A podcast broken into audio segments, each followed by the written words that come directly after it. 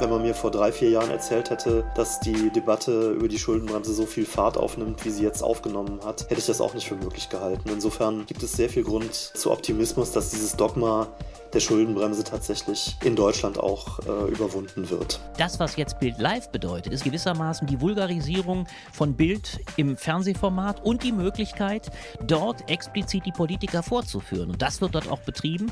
Und dafür ist gerade die Corona-Zeit der ideale Zeitpunkt. Wir würden zu Femiziden, also zu einem Mord an einer Frau, weil sie eine Frau ist, ähm, immer noch äh, Familientragödie sagen. Das heißt, wir, wir sprechen da gar nicht so deutlich drüber, woran man auch sieht, dass diese patriarchalen Strukturen einfach un unbewusst auch noch fortherrschen. Wir haben ja über 40 Jahre lang uns dagegen zur Wehr gesetzt, dass dieser Salzstock äh, als Atommüllendlager eines Tages genutzt werden würde. Es geht schon darum, auch uns den bestmöglichen Standort für ein Endlager in Deutschland zu suchen. Blätter Podcast. Der Podcast von den Blättern für deutsche und internationale Politik und Detektor FM. Hi und herzlich willkommen zu dieser Ausgabe des Blätter Podcast. Schön, dass ihr wieder mit dabei seid. Eine kurze Info vorweg. Danke an alle, die uns jetzt schon bei Steady unterstützen. Dank euch können wir diesen Podcast hier weiterhin ohne Werbung senden. Wenn ihr dafür auch einen kleinen Beitrag leisten wollt, dann schaut gerne mal bei Steady vorbei und sucht dort nach Blätter Podcast. Und damit kommen wir zu dieser Folge hier. Ihr habt gerade schon die Zitate gehört. Es geht in dieser Folge um folgende Themen. Zuerst um die Schuldenbremse. Achim Truger, der dem Rat der Wirtschaftsweisen angehört, der ist dagegen, sie schnell wieder in den Gang zu setzen. Dann spreche ich mit dem Blätterredakteur Albrecht von Lucke über die Macht des Springer Verlags. Außerdem mit der Journalistin Susanne Kaiser über Maskulinisten, die für das Patriarchat kämpfen. Und mit dem Aktivisten Wolfgang Emke über die Frage, wohin mit dem Atommüll. Und mit mir begrüßt euch hier der Blätterredakteur Daniel Leisegang. Hallo Daniel. Hallo Helena. Und Daniel, wir hatten hier im letzten Jahr öfter mal darüber gesprochen, dass ihr im Frühjahr letzten Jahres ins Homeoffice gegangen seid, wie das für euch und für eure Arbeit damals war. In den letzten Folgen war das hier eigentlich gar nicht mehr Thema. Ihr seid aber tatsächlich die ganze Zeit gar nicht wieder zurückgekehrt in euer Büro in Berlin. Also ihr arbeitet immer noch vollständig aus dem Homeoffice. Ja, so ist es. Die ganze Redaktion sitzt privat zu Hause. Äh, wir haben ein kleines Exilbüro, dort werden die Abos und die Bestellungen weiter bearbeitet.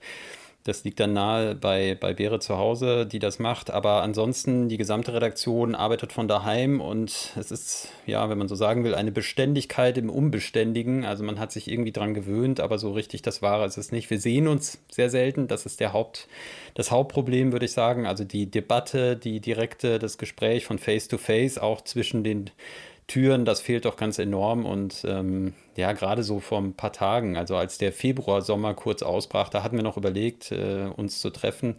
Es gibt, das sei verraten, ein kleines Redaktionsgeheimnis. Es gibt einige KleingärtnerInnen in der Redaktion und da hatten wir uns schon mal getroffen in einem Garten. Ähm, das hatten wir auch diesmal geplant, einfach um mal wieder äh, uns zu treffen. Und das haben wir dann aber auch abgesagt, einfach weil die dritte Welle ranrollt und es zu riskant war. Es gibt allerdings eine, eine Sache, die wir wieder aufgenommen haben und darüber freuen wir uns sehr. Wir haben jetzt wieder äh, im Februar erstmals nach langer Zeit auch mal wieder zwei PraktikantInnen gehabt, in dem Fall zwei Praktikanten. Leon und Malte und das hat erstaunlich gut geklappt, auch digital. Und da merkt man auch wieder, es geht auch in diesen Zeiten vieles dann doch, wo man dachte, früher gesagt hätte, das geht keinesfalls, es geht sehr gut. Und insofern ja, es funktioniert und dennoch, wir warten darauf, dass es, wie viele andere auch, dass es bald ein Ende hat und wir zurückkehren können. Und so funktioniert es auch hier in diesem Podcast. Also der ist jetzt auch seit einem Jahr fast ausschließlich aus dem Homeoffice produziert. Mhm. Kommen wir damit jetzt hier zum Heft. Die Themen, die hier in dem Podcast daraus vorkommen, die habe ich gerade schon vorgestellt. Das Gespräch mit Achim Truger, das führen wir zusammen. Auch mal wieder schön, ein Interview zu dritt zu führen. Welche Themen habt ihr denn darüber hinaus noch im Heft im März? Ja, die Innenpolitik spielt natürlich eine große Rolle mit Achim Truger, aber auch Christoph Butterwege, der sich die sozialpolitischen Folgen, die wirtschaftlichen Folgen auch nochmal anschaut und die, die Spaltung, die diese Pandemie gesellschaftlich herbeiführt. Aber dann geht es quasi einmal um die ganze Welt. Also wir schauen bei Österreich vorbei, äh, bei Italien, ähm, kommen dann in die Türkei und äh, dort schaut sich die dort lebende Korrespondentin Susanne Güsten an, wer eigentlich die Macht im Lande hat. Und das ist gar nicht Erdogan, wie wir immer denken. Das ist ein sehr spannender Text, ähm, der gerade mit Blick auf die Annäherung der Türkei an die EU, die jüngst wieder erfolgt ist durch Erdogan, in einem anderen Licht erscheinen lässt. Also ich fand es einen sehr, sehr spannenden Text. Und dann von der Türkei geht es über Estland nach Russland. In Russland natürlich das Thema Nawalny. Alexei Nawalny ist gerade zu zweieinhalb Jahren Straflager verurteilt worden. Und da macht Evgeny Kasakov, äh, was sehr interessant ist, äh, gewissermaßen ein Gedankenexperiment. Was wäre eigentlich, wenn Nawalny an der Macht wäre, wenn er Präsident würde? Was ist sein politischer Werdegang? Was sind seine Mitstreiter? Wer sind das? Und was wäre sein politisches Programm? Sehr erhellend, sehr gut.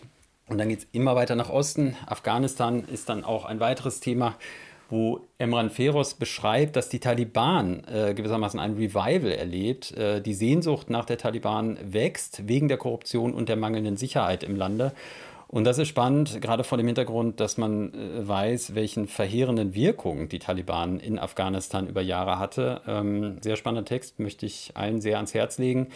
Und dann geht es schließlich der große Sprung über den Pazifik in die USA, ähm, wo das Zentrum des Aktienhypes von GameStop lag. Und Wirtschaft Joschenko ähm, schaut nach den systemischen Ursachen, ähm, die dieser Aktienhype im Finanzmarkt habt, hatte.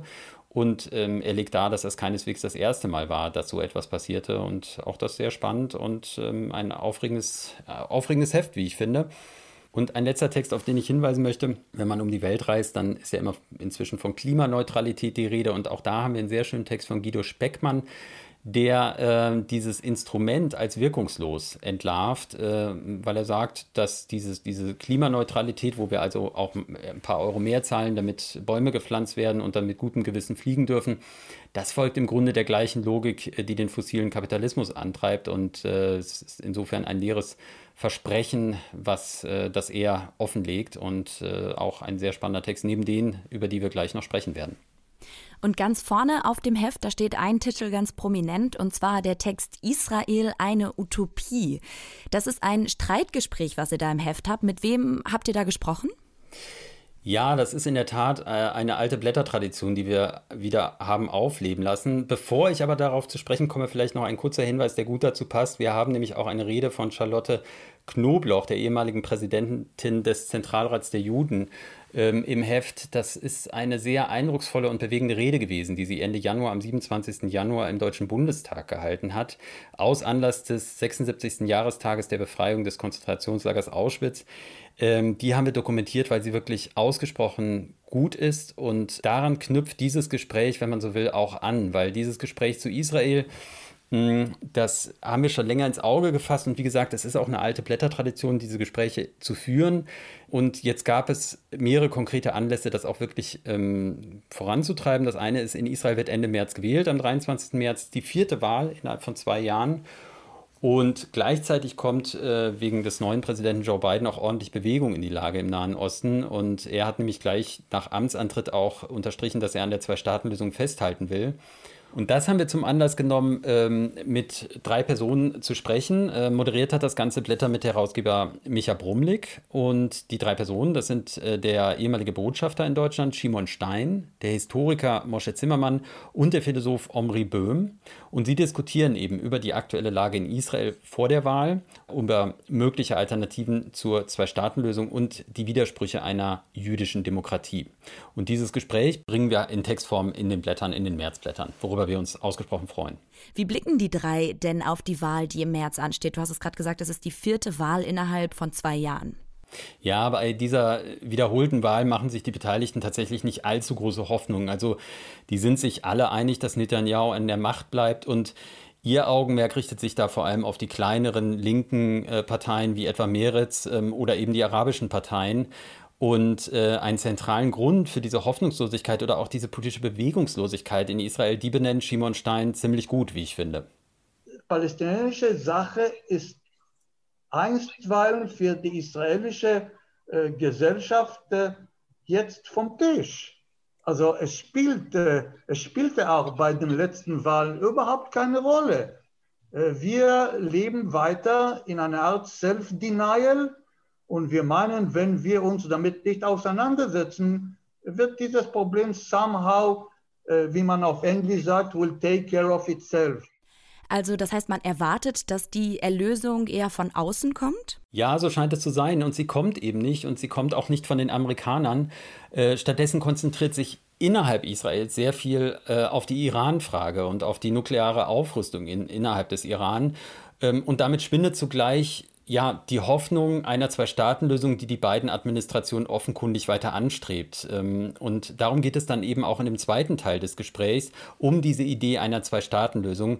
Und ähm, da möchte ich gern Omri Böhm äh, zu Wort kommen lassen. Um, I think the two-state solution is over.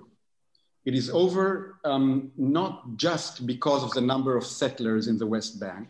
It is over because in the geographical unity we're talking about, there is a Palestinian majority. The new Biden administration will much more comfortably backpedal to old ideas about the two state solution. Um, and for that reason, I think that thinking beyond the two state solution is duty, it is necessary. Ja, was er hier sagt, ich ähm, gebe das mal kurz wieder, weil es auf Englisch ist. Also er sagt, die Zwei-Staaten-Lösung ist hinfällig, ähm, der gibt ja keine Hoffnung mehr, ähm, sondern für ihn besteht die Pflicht darin, über eine Zwei-Staaten-Lösung hinauszudenken. Ähm, das sei die einzig realistische Alternative, selbst wenn sie weit hergeholt erscheint und ähm, die Realität vor Ort ist eben auch entsprechend komplex und ähm, das diskutieren äh, die drei dann eben. Und tatsächlich ist ja mit der Zwei-Staaten-Lösung die Kernfrage des Zusammenlebens von jüdischen Israelis, arabischen Israelis, aber eben auch den Palästinensern im, im Kern betroffen. Und Böhm hat dazu eben auch im vergangenen Jahr ein Buch veröffentlicht, wo er die Vision, die Utopie eines ethnisch neutralen Staates ähm, entwirft, ähm, wo er zeigt, dass nur die in, der, in dem gleichberechtigten Zusammenleben aller Bürgerinnen und Bürger der Konflikt zwischen Juden und Arabern äh, befriedet werden kann und beendet werden kann. Ähm, und aus dem jüdischen Staat heraus und aus den besetzten Gebieten heraus müsse, so Böhm, eine föderale binationale Republik werden, und diese Republik kann geradezu den Grundstein legen für einen modernen und liberalen Zionismus. So eine binationale Republik steht doch dann aber auch im Widerspruch zur eigentlichen Idee einer jüdischen Demokratie, oder? Ja, und darüber streiten die Beteiligten auch intensiv dann in dem Gespräch. Und das kommt auch in dem Text, finde ich, sehr gut raus. Und was Sie aber sagen, ist nicht, dass das der Zionismus selbst das Problem ist oder die Idee einer jüdischen Demokratie, beziehungsweise das ist dann der Streitpunkt, sondern es geht vielmehr um seine Auslegung. Also was verstehen wir unter Staat, was verstehen wir unter Demokratie, was verstehen wir unter jüdischer Demokratie, was kann das heißen und was heißt Zionismus? Und Moshe Zimmermann hat das wie folgt ganz gut auf den Punkt gebracht. Es gibt nichts, was Israel nicht zu einem liberalen Staat machen kann. Nichts, das äh, einen Zionist verhindert, liberal zu denken. Das Problem ist nur, dass es diejenigen gibt, die nicht liberal denken, nicht liberal sind. Und das ist eigentlich die Front, äh, an der wir uns äh, äh befinden. Und an dieser Stelle, da zeigt sich, also da ist dann gewissermaßen auch der Kern des Gesprächs ähm, berührt. Ähm, und da gab es dann auch den deutlichsten Dissens zwischen den Gesprächsteilnehmern. Und das führt dann auch wieder zurück zu der Wahl, die eben am 23. März ansteht. Und mhm. die Frage, welche Mehrheit eben jene erringen, die in den Worten Moschee Zimmermanns nicht liberal denken und handeln. Das ist also ein sehr, sehr spannendes Gespräch. Es lohnt sich definitiv, ähm, sich das durchzulesen in der März-Ausgabe der Blätter. Danke dir für die Übersicht, Daniel. Gerne, Helena. Vielen Dank. Und wir beginnen jetzt mit dem Gespräch zu dritt mit Achim Truger.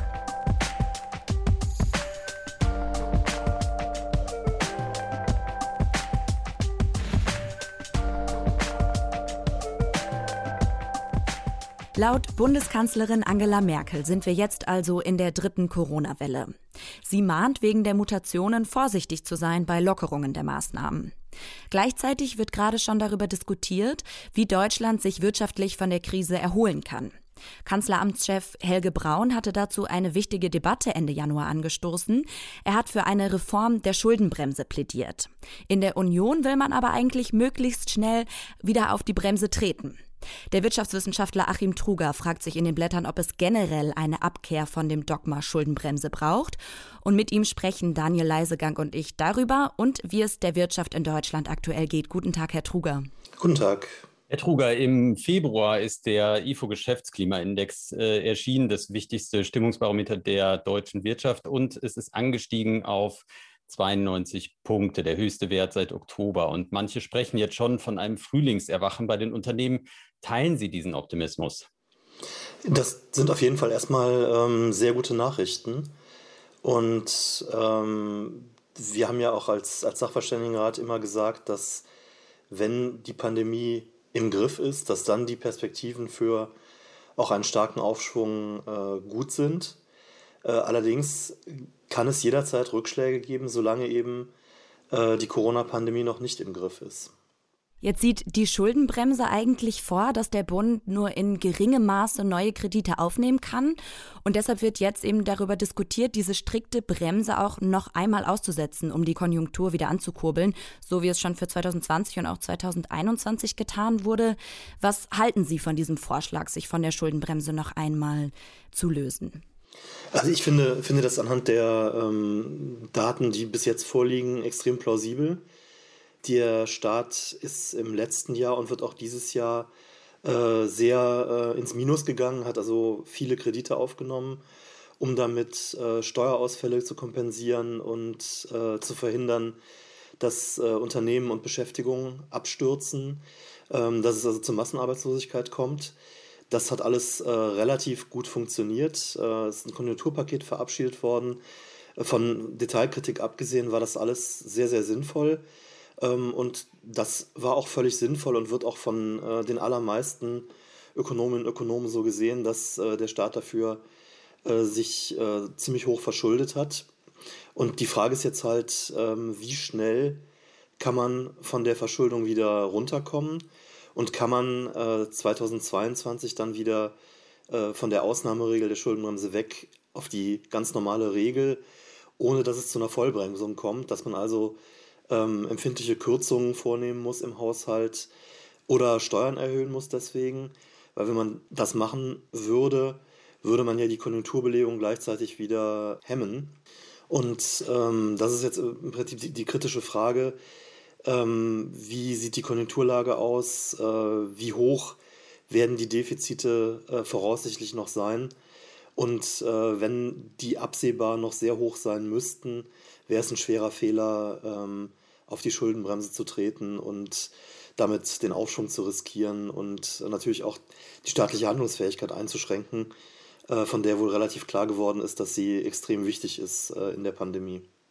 Aber Sie schreiben ja tatsächlich eine, eine vorübergehende Lockerung der Schuldenbremse. Das ist Ihr Plädoyer. Und ähm, warum verabschieden wir uns nicht generell von der Schuldenbremse? Ich meine, äh, mal ganz naiv gefragt, früher war doch auch äh, Finanz- und Wirtschaftspolitik ohne eine solche strikte Regelung denkbar, äh, beispielsweise über Umverteilung.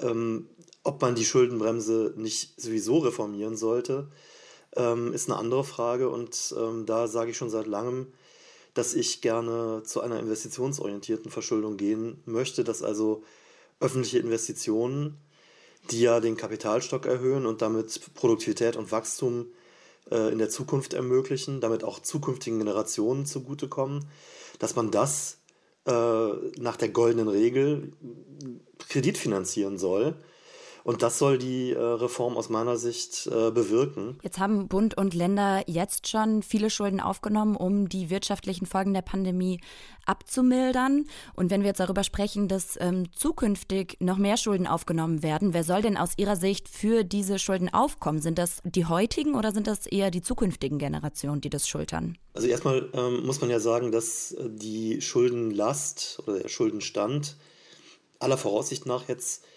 am Ende der Corona-Krise, wenn wir hoffentlich dann äh, Ende des Jahres die Krise endgültig überwunden haben werden, äh, dass die Last dann deutlich geringer sein wird als das, was wir nach der Finanzkrise 2010 hatten. Es hilft ja nicht jetzt äh, Schulden nominal in Euro sich anzugucken, sondern man muss das ja in Relation zur Wirtschaftsleistung betrachten. Und das ist dann praktisch die Schuldenstandsquote, also der Anteil der Staatsschulden am Bruttoinlandsprodukt, also an der Wirtschaftsleistung. Die war über 82 Prozent im Jahr 2010 und die liegt jetzt oder wird jetzt voraussichtlich äh, eher so knapp über 70 Prozent liegen. Das heißt, wir liegen da deutlich drunter, unter dem Niveau, das wir äh, nach der Finanzkrise 82 gesehen haben. Und wir haben außerdem die Erfahrung gemacht, dass es nach der Finanzkrise gelungen ist, in nur neun Jahren, also bis zum Jahr 2019, die Schuldenstandsquote dann auf unter 60 Prozent, 59, äh, etwas äh, zu drücken. Und äh, das hat gezeigt, dass äh, mit entsprechendem Wachstum, ähm, Wachstum ist überhaupt das Entscheidende dafür, äh, dass der Nenner größer wird, dass die Wirtschaftsleistung größer wird, dass man dann auch die Schuldenstandsquote deutlich reduzieren kann. Und insofern sagen die meisten Ökonominnen und Ökonomen und ich auch, das Rauswachsen aus den Schulden die richtige Strategie ist. Und dann muss man ähm, nach Möglichkeit überhaupt nicht aktiv irgendwo kürzen oder äh, Steuern erhöhen, äh, sondern kann im Wesentlichen mit äh, den Ausgaben und äh, Einnahmen so weitermachen, äh, wie man das vor der Krise geplant hatte. Und äh, dann erledigt sich das alles von selbst. Aber wäre es nicht gerade fair, wenn diejenigen, die jetzt auch Profit aus dieser Krise schlagen, zum Beispiel Unternehmen im Onlinehandel, jetzt ähm, für diese Schulden aufkommen würden? Ja, das ist natürlich jetzt eine, eine spezielle Verteilungsfrage ähm, und über solche Sachen kann man immer sprechen. Ähm, mir geht es nur darum, dass, dass wir die, die zwei Dinge klar trennen. Das eine ist, äh, es gibt jetzt eine Corona-Krise. Die Verschuldung in der Corona-Krise des Staates ist absolut notwendig. Äh, würde der Staat das nicht tun, hätte er das nicht getan, hätten wir eine wirtschaftliche Katastrophe erlebt und die ist uns erspart geblieben. Das ist für viele Menschen trotzdem noch hart genug, aber äh, das Schlimmste ist damit erstmal verhindert worden. Um diese Schulden jetzt in den Griff zu bekommen, müssen wir aus meiner Sicht keine Steuern erhöhen oder äh, Ausgaben kürzen. Das kann man einfach äh, so stehen lassen und äh, mit dem Wachstum sich sozusagen von selbst erledigen lassen. Ähm, die Frage, wie eine gerechte Staatsfinanzierung aussieht, wie eine gerechte Steuerpolitik aussieht, würde ich davon eben trennen. Das ist die zweite Sache. Und worüber wir noch gar nicht gesprochen haben, äh, die Zinsen sind ja so niedrig, dass der Staat äh, noch Geld dafür bekommt, also negative Zinsen zahlt, also er bekommt Geld dafür, dass er sich verschuldet. Das heißt, die Kosten der Verschuldung sind äh, extrem gering. Und aus all diesen Gründen würde ich davor warnen, jetzt äh, über die Schuldenlast zu sprechen und äh, dann zu versuchen, da irgendwie äh, ähm, Maßnahmen zu ergreifen, um das in den Griff zu bekommen. Das brauchen wir nicht. Was wir äh, natürlich brauchen, aber das ist dann eine mittelfristige Sache, ähm, wenn die Krise überwunden ist, ist natürlich eine Debatte, äh, wo soll die Gesellschaft hin, wo soll die Wirtschaft hin was sind äh, wesentliche Zukunftsinvestitionen, was ist mit der sozial-ökologischen Transformation? Ähm, und wie sieht gerechte äh, Steuer- und Verteilungspolitik aus. Und in, in dem Zusammenhang äh, war ich auch immer schon und bin es auch weiterhin dafür, dass ähm, die Umverteilung von unten nach oben, die es ja gegeben hat äh, seit etwa 20 Jahren ungefähr, ähm, dass die rückgängig gemacht wird. Und ähm, dass Reiche und extrem Wohlhabende wieder einen größeren Anteil äh, zur Staatsfinanzierung beitragen und wir insgesamt vielleicht auch eine etwas höhere Staatsquote brauchen, also etwas mehr staatliche Ausgaben in Relation zur Wirtschaftsleistung, einfach deshalb, weil die Bedarfe so groß sind, weil äh, wir diese sozial-ökologische Transformation die Bildung, die Gesundheit und all diese Dinge vor der Brust haben. Für das, was Sie jetzt vorschlagen, braucht es natürlich auch politische Mehrheiten. Mal so gefragt, mit welcher Konstellation sehen Sie denn die größten Chancen für eine solche Politik ähm, und hin zu einer sozial-ökologischen Transformation, wie Sie sie vorschlagen? Gut, also ich will, ich will jetzt hier keine ähm, Parteifarbenlehre äh, machen ähm, und da jetzt äh, irgendwelche Spekulationen darüber anstellen. Was, was, Aber sehen Sie äh, sowas in der Union beispielsweise? Naja, äh, also was, was ich sehe, ist ähm, einmal offensichtlich äh, ein Abrücken von der schwarzen Null, denn die fordert ja äh, auf absehbare Zeit erstmal niemand mehr.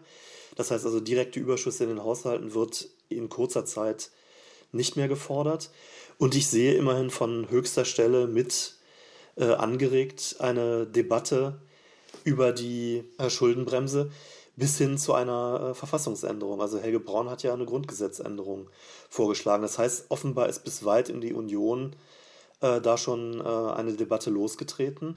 Das ist erstmal sinnvoll. Ich sehe bei den ähm, Grünen sicherlich Bewegung, ich sehe bei ähm, der SPD Bewegung. Ähm, das heißt, äh, da sind ja schon mal wesentliche ähm, äh, Kräfte, bei der Linkspartei im Übrigen natürlich auch. Also das heißt, da gibt es ja schon äh, relativ breite Unterstützung.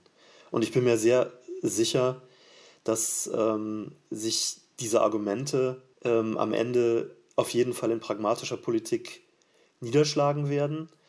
Ob es dann zu einer Verfassungsänderung reicht und zu wirklich weitreichenden Änderungen, die ich für erforderlich halte, da bin ich im Moment noch skeptisch.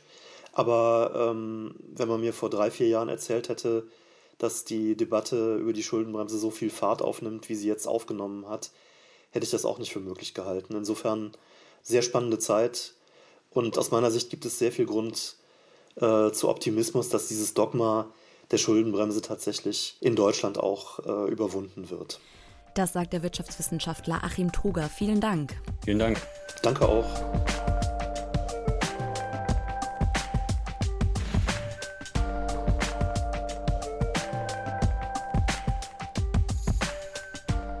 Nicht nur in Krisenzeiten tragen diskursbestimmende Medien eine enorme Verantwortung. Und kein anderes privates Medienunternehmen ist in Deutschland so diskursbestimmend wie der Springer-Konzern.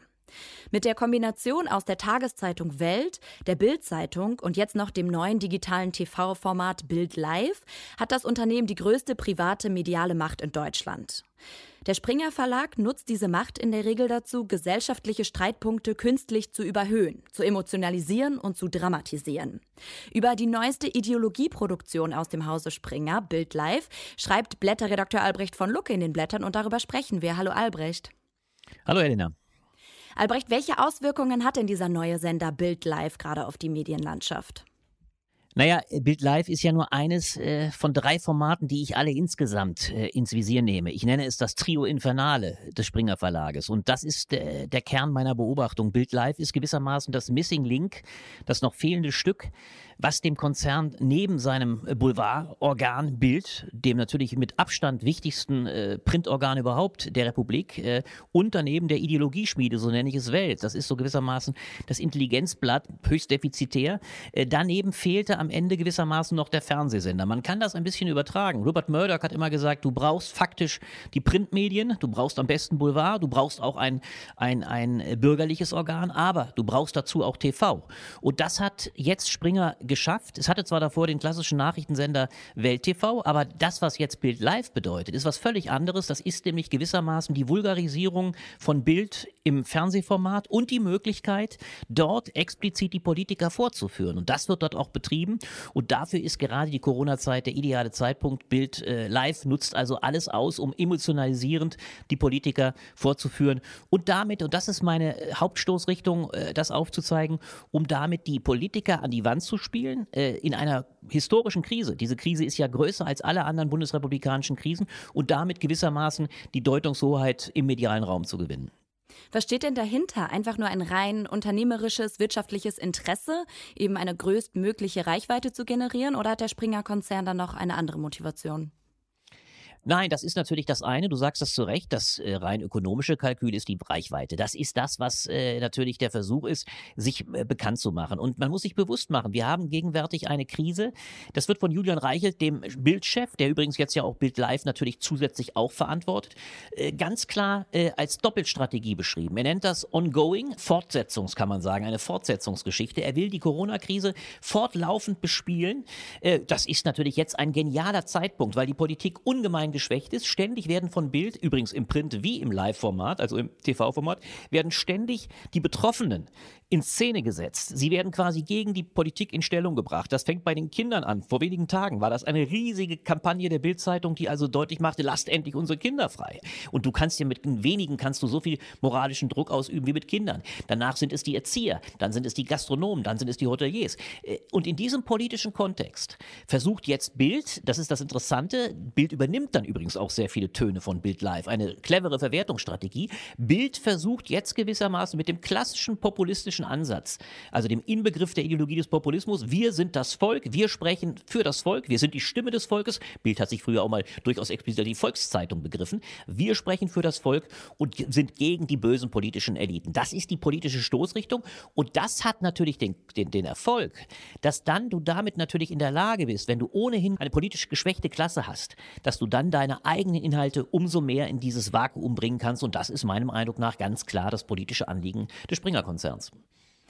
Aber so ein bisschen absurd ist es ja, diese Stimme des Volkes, diese Selbstinszenierung, weil ja eigentlich hinter diesem Konzern ein milliardenschweres Unternehmen steht. Absolut, absolut. Aber das ist ja der Witz. Äh, du musst immer sehen, wenn man sich auch mal bewusst macht, wer waren die ersten populistischen äh, Unternehmer? Interessanterweise waren es nicht ohne Grundunternehmer. Berlusconi war mit der Erste, der versuchte, als großer Unternehmer, als Milliardär, genau auf dem gleichen Wege, er hat sich einen Fernsehkonzern organisiert. Er hat äh, für sich reklamiert, ich bin gegen die die alten Eliten, gegen die alten Kasten, das verrottete alte System, bin ich der neue Mann, ich bin die Stimme des Volkes. Und das macht Bild, ich unterstelle gar nicht, dass die Bildzeitung jetzt wirklich einen eigenen Mann ins Rennen schickt. Also sie versuchen ihre Leute stark zu machen. Das äh, mache ich ja auch deutlich. Für die Welt war es zum Beispiel ganz eindeutig äh, Friedrich Merz. Friedrich Merz und Christian Lindner, äh, die beiden sind so schön als die Achse der Vernunft benannt worden. Es gab sogar das Projekt, man wolle auch Friedrich Merz in die FDP holen, damit dann die FDP eine starke Kraft des Neoliberalismus sein sollte. Also will sagen, man hat durchaus klare Favoriten im politischen Geschäft. Ich will aber nicht behaupten, dass der Konzern jetzt sich seinen eigenen Mann aufbaut. Das gab es ein einziges Mal, als nämlich Karl Theodor zu Guttenberg seinen großen Lauf hatte. Da war es ganz klar, dass das damals der Mann von Kai Diekmann, äh, den Kai Diekmann in Stellung brachte, um auf diese Weise seinen Mann im politischen Raum zu machen. Den Mann, so dieser explizit äh, auf dem Bildticket fahrenden Art, hat Bild nicht, aber ganz eindeutig, der Konzern hat ein Interesse daran, eine neoliberale, absolut dem ökologischen, abholde, ja feindlich eingestellte politische Richtung zu vertreten, klassisch die fossilistischen Industrien stark zu machen, Automobilindustrie, das sind auch die großen Anzeigen, äh, die Bild bekommt. Das ist die Abhängigkeit, die ein Stück weit dahinter steckt. Und das macht dann interessanterweise vor allem die Welt, die ganz klar macht, äh, äh wir sind gerichtet gegen eine, äh, so wird es fast ausgedeutet, fast schon eine totalitäre äh, Politik, die uns jetzt mit einer Klimaideologie, einer, äh, einer Ideologie des Bestimmens, des Verbotes, die wollen wollen uns einsperren und dagegen hält jetzt äh, die Welt vor allem und versucht, äh, eine klar neoliberale, fossilistische Position stark zu machen. Dann könnte man ja jetzt auch fragen, warum sprechen Politikerinnen und Politiker überhaupt noch alle mit der Bild oder auch mit Bild Live? Und auch warum greifen die öffentlich-rechtlichen das immer wieder auf, was dort gesagt wird? Wie sollten die Politikerinnen und Politiker, aber auch die öffentlich-rechtlichen damit umgehen? Ja, du sagst das ganz Entscheidende und das macht die große Macht von Bild aus. Die Ironie besteht darin, erstens liefert Bild Live mittlerweile fantastische O-Töne. Die, die Bild-Interviews finden noch spät am Abend statt und Bild Live, das hat der Reichel sofort erkannt, ist natürlich wunderbar. Du kannst am nächsten Morgen die Interview-O-Töne in der Bild-Zeitung bringen. Und man muss dazu wissen, dass die Bild-Zeitung schon immer ganz stark der Agenda-Setter war für die Öffentlich-Rechtlichen. Die Öffentlich-Rechtlichen, das kann man ihnen auch vorwerfen, haben sich sehr stark in ihren Diskussionsthemen vom Aufmacher von Bild, ich will nicht sagen abhängig gemacht, gemacht, aber sie haben ihn ganz stark aufgenommen. Und das kommt übrigens interessanterweise in der Corona-Krise nochmal verstärkt hinzu, dass in dieser Corona-Zeit die ganzen Informationen, wenn du dich erinnerst, aus den Ministerpräsidentensitzungen mit der Kanzlerin, es wurde alles an Bild rausgestochen. Bild hat also quasi beste Informationen, die landen abends in der Bildzeitung und am nächsten Tag wird die Debatte in den öffentlich-rechtlichen geführt. Also offensichtlich ist die Meinung in den öffentlich-rechtlichen die, dass man glaubt, an Bild gar nicht vorbeizukommen. Man macht ein Stück weit die Arbeit für Bild. Und bei den Politikern ist es ganz eklatant auch so. Die Politiker, das habe ich im letzten Jahr Jahr bei dem, ich nenne es mal, beim Take-Off von Bild Live. Bild Live ist schon fünf Jahre alt, aber im letzten Jahr in der Corona-Krise hat das einen solchen Schub bekommen aufgrund einer schlichten Tatsache. Die Tatsache, dass Bild Live einen eigenen Raum für Interviews zur Verfügung gestellt hat. In einer Zeit, in der Interviews ja sehr schwer zu führen waren, äh, ist dieses Studio förmlich von jedem Politiker eingerannt worden. Ich kenne außer der Kanzlerin eigentlich gar keinen Politiker. Ich will gut äh, Steinmeier, den Bundespräsidenten auch, aber ansonsten ist jeder relevante Politiker, Markus Söder vielleicht nicht, den habe ich glaube ich noch nicht gesehen, aber ansonsten ist jeder Politiker schon im Studio gewesen. Das heißt, äh, auch die Politiker meinen, an Bild nicht vorbeizukommen und sie nehmen, und das ist der eigentliche Hammer, sie nehmen sogar in Kauf, dass anschließend Bild das Gespräch mit ihnen untertitelt im Bildverhör. Man muss sich das bewusst machen. Ja, also Bild tritt heran, ich verhöre die Politiker. Und das zeigt also auch, mit welcher Chutzpe und mit welcher Arroganz und welchem, ja, äh, mit welcher äh, Art und Weise äh, ein Medium, wie du sagst, ein Milliardenkonzern an die Politiker herantritt. Da ist also von, von Respekt nichts mehr zu spüren. Und es wird die ganze Macht dieses Milliardenkonzerns mit seiner Verbreitung wird ein Stück weit ausgespielt. Du blickst ja auch in deinem Text auf die anstehende Bundestagswahl und du hast es jetzt gerade gesagt, du denkst nicht, dass der Konzern einen eigenen Mann ins Rennen schickt. Wie könnte sich denn trotzdem der Machtausbau des Springer Verlags auf die Bundestagswahl auswirken? Der ist ganz deutlich. Es ist ganz klar und ich würde sogar fast sagen, nachdem Friedrich Merz ausgeschieden ist, das war der Bildmann und das war der Springermann, äh, mehr noch übrigens der Welt, da war vor allem Ulf Poschert, der Chefredakteur der Welt, ganz stark bemüht, Merz zu pushen. Da gab einen großen Aufmacher, der da lautete, Merz ist die Mitte. Das zeigt übrigens auch, wie ideologisch Bild und Welt und Co. eingestellt sind. Wenn Merz die Mitte ist, dann will ich gar nicht wissen, was da dann links von ihm ist und was, was, was das bedeutet. Also es ist ein ganz klarer neoliberaler Anspruch, ein absolut, und das ist das Hochinteressante, ein Anspruch, der jeglicher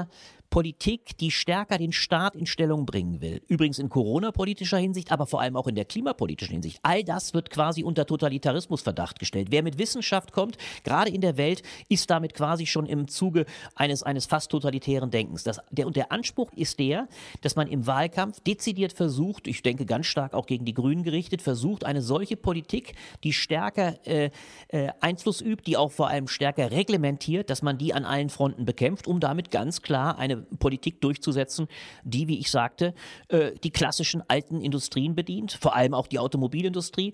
Und äh, das ist der Zug. Wer nun letztlich der Kandidat ist, das wird man sehen. Ich habe bloß eine erstaunliche Beobachtung gemacht. Es war weit weniger Markus Söder. Markus Söder, obwohl, das ist eine große Ironie, Markus Söder ist sehr nah bei Ulf Poschert. Die beiden sind Franken, der kommen beide aus Nürnberg, gleiches Alter. Also der Chefredakteur und er kennen sich mit Sicherheit gut. Aber wen Bild in letzter Zeit enorm gepusht hat, nachdem Merz aus dem Rennen war, das ist Armin Laschet. Weil Laschet auch der letzte Schwenk von Armin Laschet, du hast es ja mitbekommen, wo er plötzlich wieder enorm äh, gegen die Kanzlerin schoss und sagte, wir müssen endlich raus, wir dürfen nicht neue Inzidenzen Tag für Tag erfinden. Ein irre populistisches Wort, mit dem er eigentlich fast schon in der AfD nah war und sagte, es ist ja offensichtlich äh, modern und es ist äh, besonders in, äh, wenn man die Menschen für unmündig erklärt. Das ist eigentlich absolut originärer Springer-Jargon und er hat auch genau an dem Zeitpunkt aufgesattelt, als diese Kampagne mit den Kindern lief, als Bild also die Kinder ins skandalisierte und sagte, wir müssen die Kinder freilassen und Springer war absolut begeistert von Laschet. Also ein Stück weit, das ist meine These, hat der Springer-Konzern ein Interesse daran, auch schwache Politiker zu haben. Politiker, die ein Stück weit beeinflussbar sind, die er dirigieren kann. Und mein Eindruck ist da, dass wir gegenwärtig fatalerweise überall nicht gerade sehr starke Politiker haben. Und das ist natürlich eine ideale Machtbasis für einen Konzern wie den Springer-Konzern, wenn er auf diese Weise die Politiker beeinflussen kann. Das sagt der Blätterredakteur Albrecht von Lucke. Danke, Albrecht. Ich danke dir, Helena.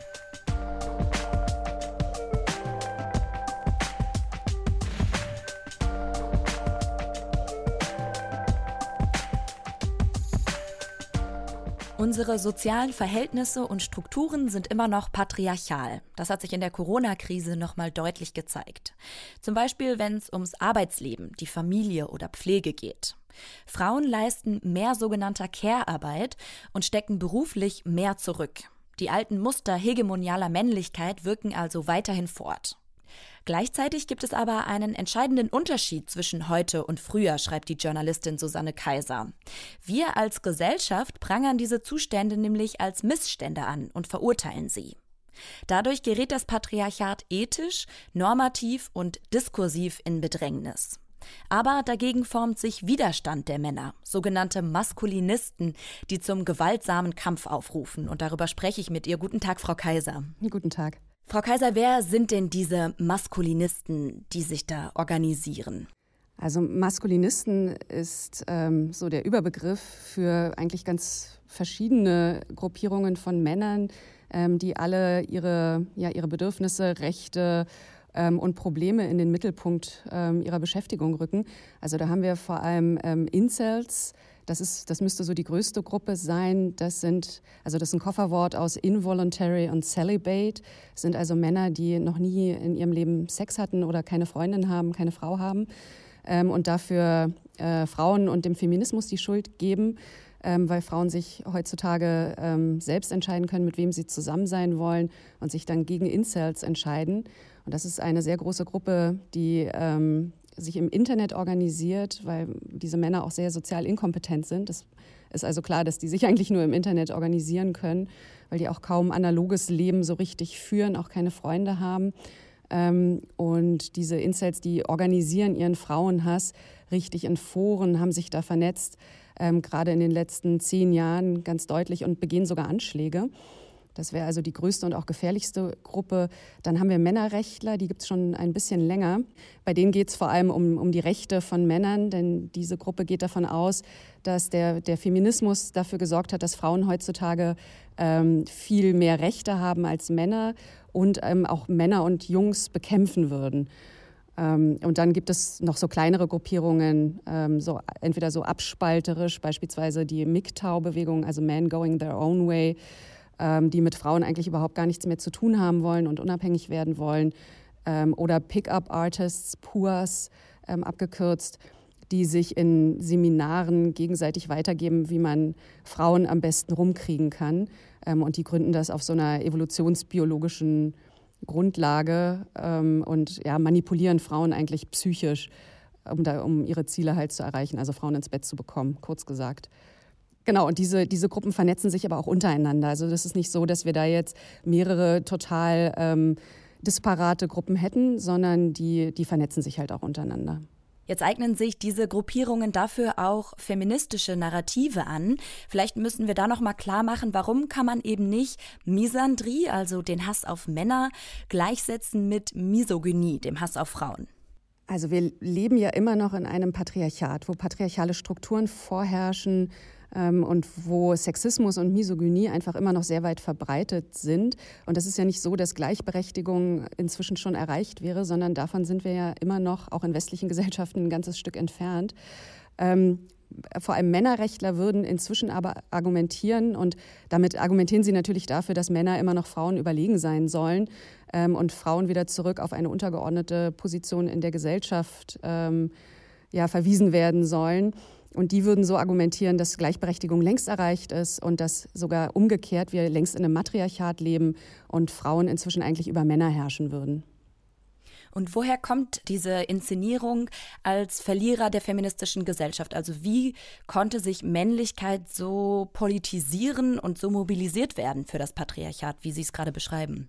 Also da argumentiere ich im Buch ja dafür, dass ähm, Frauen und auch andere politische Minderheiten in den letzten 20 Jahren, also seit es das, das Internet so richtig auch in unserer Öffentlichkeit gibt und es die Öffentlichkeit auch bestimmt, ähm, immer sichtbarer geworden sind und männliche Herrschaft ähm, sehr deutlich in Frage gestellt haben. Also gerade durch ähm, so etwas wie MeToo oder auch andere ähm, Bewegungen, die, die in der analogen Welt ja so nicht möglich gewesen wären. Und ähm, das hat dazu geführt, dass Männlichkeit inzwischen, also vor allem herrschende Männlichkeit inzwischen nicht mehr die Norm ist, sondern irgendwie erklärungsbedürftig und problematisch geworden ist. Also wir sprechen ja auch von toxischer Männlichkeit. Ähm, ja, genau. Und ähm, Männer einfach nicht mehr ihre Rolle, ihre privilegierte und dominante Rolle in Gesellschaft, Politik, Wirtschaft und eben auch in der Familie ähm, spielen, sondern Frauen und andere politische Minderheiten, dass ähm, ja da eben da eben selbst auch eine Rolle spielen wollen und nicht mehr nur mitgemeint sein wollen.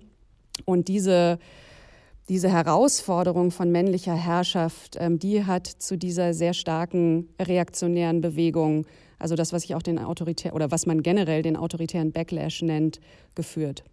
Sie beschreiben ja auch, dass da eine Spannung entsteht zwischen realen und idealen Geschlechterverhältnissen und Männer so einen gekränkten Anspruch empfinden. Worin besteht diese Kränkung? Ich würde sagen, dass der gekränkte Anspruch darin besteht, dass ähm, wir ideal ähm, ja das Patriarchat ähm, und die Ungleichbehandlung zwischen den Geschlechtern ähm, längst überwunden haben. Also diskursiv würden wir immer sagen, oder wäre es ja ähm, Common Sense zu sagen, natürlich sind wir gleichberechtigt und natürlich müssen wir gleichberechtigt sein. Tatsächlich sind wir aber noch gar nicht so gleichberechtigt, ähm, was man sich ja auch vorstellen kann. Ich meine, ähm, jahrhundertelang äh, waren Männer privilegiert, haben über Frauen und andere Minderheiten geherrscht. Ähm, und jetzt plötzlich soll, soll sich diese Rolle ähm, eben ändern. Ja, da ist es, glaube ich, sehr schwer, erstmal eine neue Rolle für sich zu definieren. Ähm, und dann muss man sich vorstellen, dass dieses Männlichkeitsideal, also vor allem von der soldatischen Männlichkeit, der Mann muss immer stark sein, der Mann muss immer die Kontrolle haben und die Entscheidungen treffen, dass der natürlich oder dass die privilegierte Rolle natürlich auch mit Ansprüchen verbunden ist. Das heißt, Männer haben natürlich dadurch auch Ansprüche beispielsweise auf Frauenkörper.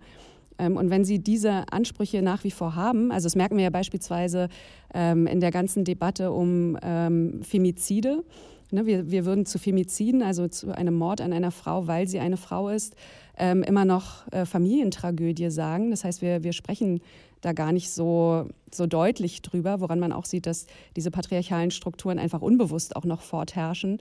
Ähm, und die meisten Femizide finden statt ähm, in der Partnerschaft. Das heißt, eine, also in einer Situation, wo sich die Frau von ihrem Partner oder Ex-Partner trennen will. Und da sehen wir, dass da einfach noch ein ganz großer Anspruch ähm, hintersteht. Also, dass die Frau sich eben nicht trennen darf und dass der Mann sich da vorstellt, die Frau gehört mir und sie soll auch keinem anderen gehören. Also da sieht man ja, dass da einfach noch ganz deutliche Besitzansprüche sind.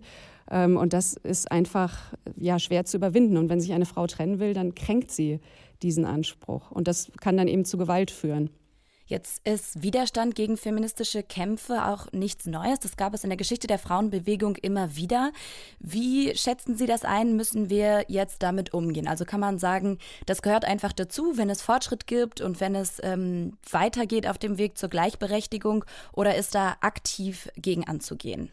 Also ich würde natürlich immer sagen, dass man aktiv gegen, also generell gegen Ungerechtigkeit, Ungleichheit einem angehen muss.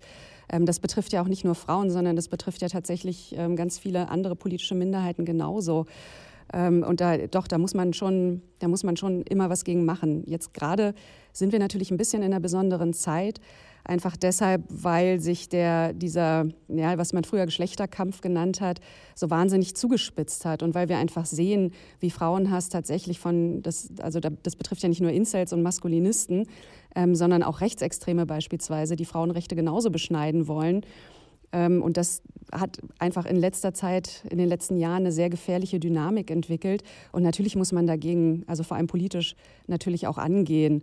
Ähm, und beispielsweise sowas wie, wie Hate Speech oder ähm, solche Mobbing-Kampagnen von Trollen im Internet ähm, oder wenn Frauen in der Öffentlichkeit sprechen, also wenn sie jetzt an beispielsweise Fußballkommentatorinnen denken, natürlich muss man da auch ähm, politisch regulieren und das in irgendeiner Weise ähm, strafrechtlich ahnden. Das sagt die Journalistin Susanne Kaiser. Vielen Dank für das Gespräch. Ja, danke Ihnen auch.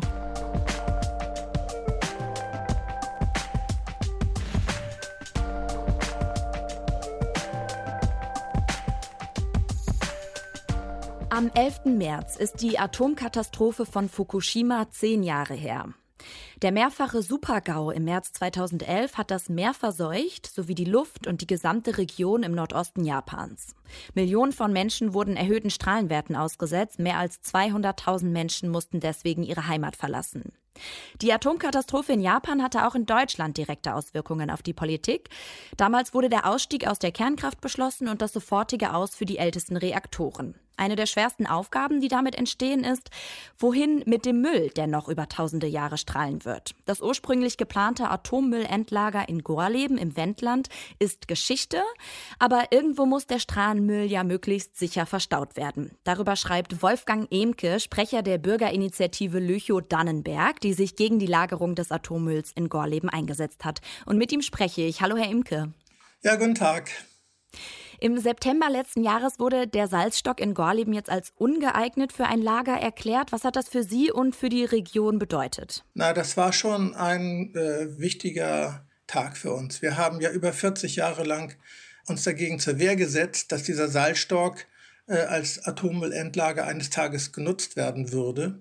Einige haben sich sehr laut gefreut, äh, ich ein bisschen verhaltener, weil Erstens äh, ist die Region bei der Endlagersuche nicht raus. Mit den äh, Tongebieten, die das Wendland berühren, berührt uns die Endlagersuche weiter. Und das Zweite ist, es gibt ja auch Bestrebungen von verschiedenen Seiten, also ich benenne das gleich mal klar, also aus Bayern und sogar von der Bundesanstalt für Geowissenschaften und Rohstoffe, den Beschluss der Bundesgesellschaft für Endlagerung äh, in Frage zu stellen, also was die Gorlim-Entscheidung angeht. Von daher ist für uns äh, so hier so eine Wartehaltung. Wir sind in dem Verfahren drin, aber äh, die Situation ist eine andere. Wir sind nicht mehr in dieser Fundamentalopposition. Es geht schon darum, auch uns den bestmöglichen Standort für ein Endlager in Deutschland zu suchen, weil da gab es doch eine große, große Entwicklung. Also äh, dieser Beschluss, ein vergleichendes Suchverfahren das unterschreiben wir, das war unsere Forderung. Und das in Deutschland zu suchen, ist ganz wichtig, also nicht ins Ausland auszuweichen. Wie findet man denn jetzt einen geeigneten Standort? Wie läuft das Verfahren gerade? Die Bundesgesellschaft für Endlagerung, der sogenannte Vorhabenstrigger, hat Geodaten bundesweit eingesammelt und hat einen sogenannten Zwischenbericht vorgelegt. Das Vergleichen ist wichtig, die Wissenschaftsbasiertheit ist wichtig und die Partizipation ist wichtig. Es muss transparent sein, so ein Suchverfahren. Man kann so einen Standort nicht gegen die Bevölkerung äh, suchen, finden, festsetzen. Das war ja der Fehler in Gorleben, diese Einbahnstraße, dass man es einfach festgesetzt hat. Aber klappt das so, die Zivilgesellschaft daran zu beteiligen? Ja, das ist gerade wahrscheinlich das größte Manko in diesem Verfahren. Äh, auf der einen Seite hat man wohl begriffen, dass es nicht ohne Partizipation geht, aber die Formate, die angeboten werden, verdienen dieses Prädikat nicht. Bestenfalls ist das gute Information, breit angelegt, ja, aber Mitwirkungsmöglichkeiten sind äh, in den unterschiedlichen Phasen des Suchverfahrens auch sehr unterschiedlich ausgestattet. Also jetzt im Moment ganz schwach ausgestattet. Wir haben eine massive Kritik an diesem ersten Verfahrensschritt und das hat einen Namen, äh, es nennt sich Fachkonferenz Teilgebiete. Da kommen zusammen interessierte Bürgerinnen, äh, Vertreterinnen der Kommunen, die betroffen sind, aber auch Wissenschaftlerinnen und Wissenschaftler sind angesprochen und äh, Verbände, also im Wesentlichen Umweltverbände, die können dort mitwirken und können den Bericht der BGE kommentieren. Bloß es gibt keine Augenhöhe in diesem Prozess. Also es gibt kein äh, Geld für wissenschaftliche Expertise für die Zivilgesellschaft. Es beruht alles im Moment wie zuvor auf ehrenamtlichem Engagement. Und das ist ein großes Ärgernis. Der Prozess läuft ja jetzt auch so, dass man sich quasi die, die Karte Deutschlands anschaut und immer mehr probiert, je nach bestimmten Faktoren die Gebiete einzugrenzen. Richtig. Vermutlich will ja aber kaum eine Region den Atommüll bei sich in der Nähe gelagert wissen. Wie kann man denn da eine Einigung finden? Kann man das überhaupt?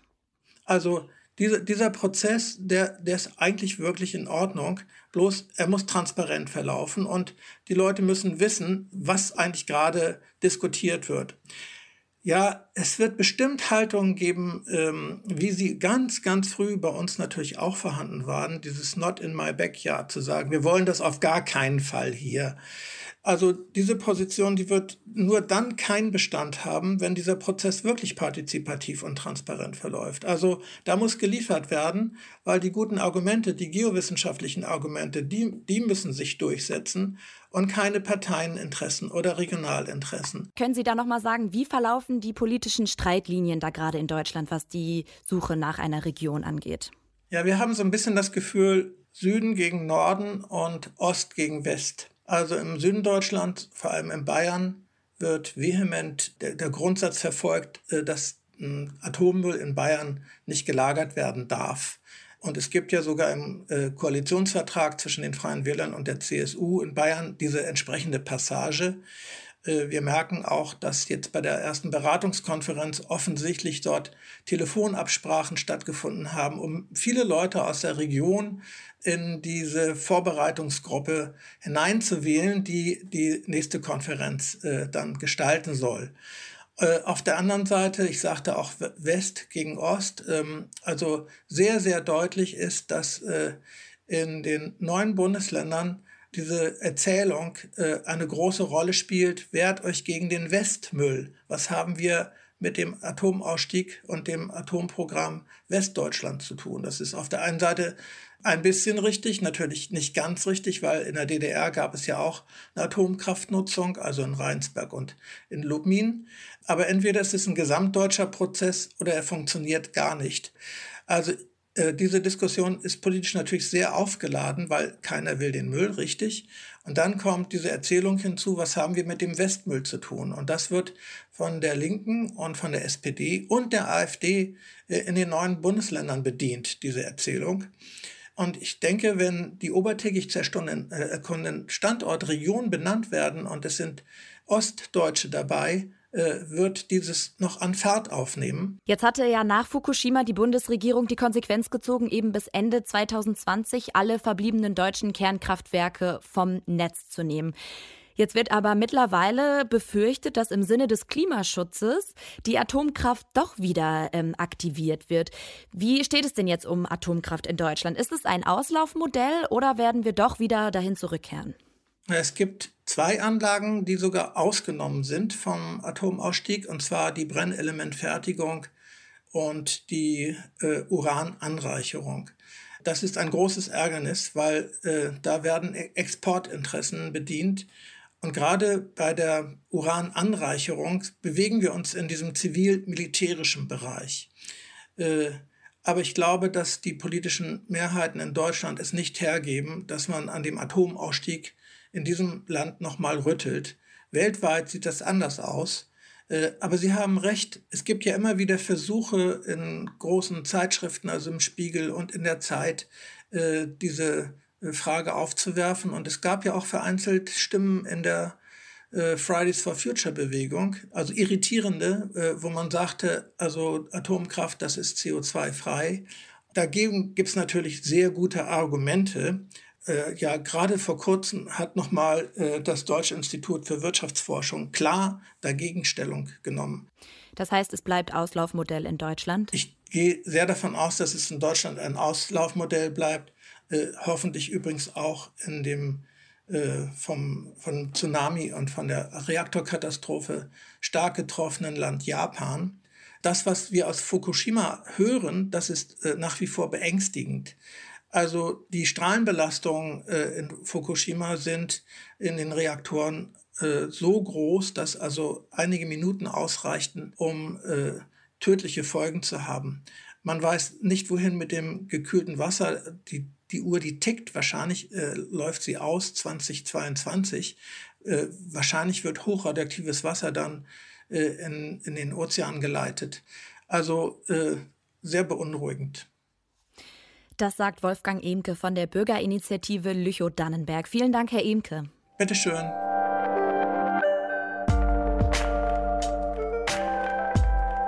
Und zum Abschluss dieses Podcasts geben wir immer noch einen kleinen Ausblick auf das kommende Heft. Daniel, kannst du schon sagen, worum es unter anderem gehen wird in diesem Heft? Ja, so viel vorab, das äh, steht schon fest. Natürlich die Landtagswahlen, äh, die ersten Landtagswahlen in diesem Superwahljahr finden statt. Also in äh, Rheinland-Pfalz und in Baden-Württemberg wird gewählt und ähm, das wird sicherlich schon entscheidende Auswirkungen haben auf die Bundestagswahl dann im September. Insofern wird das eine Rolle spielen und da wird sich sicherlich Albrecht auch zu äußern werden in den Blättern und vermutlich auch hier im Podcast. Da freuen wir uns dann drauf. Die nächste Folge übrigens, die erscheint am grünen Donnerstag, also am 1. April. Eigentlich erscheint dieser Podcast ja immer am letzten Freitag im Monat, wie eben auch die Hefte in der Post erscheinen. Für die nächste Ausgabe sieht der Zeitplan aber vor, das Heft erscheint ähm, erst am 1. April und damit auch dieser Podcast. Wir haben nämlich schon ab und zu mal so eine Nachricht bekommen, wenn die Folge mal nicht am letzten Freitag erschienen ist mit der Frage, hm, was war denn los? Wo ist die Folge? Ich erwarte sie schon. Das freut uns natürlich. Schickt uns uns gerne immer ähm, Fragen, Anmerkungen an podcast.blätter.de. Hier also jetzt die Ankündigung, die nächste Folge kommt am 1. April. Macht's gut, bis dann. Bis dahin. An dieser Folge haben mitgearbeitet Sarah Plekert, Max Königshofen, Andreas Popella und ich, Helena Schmidt.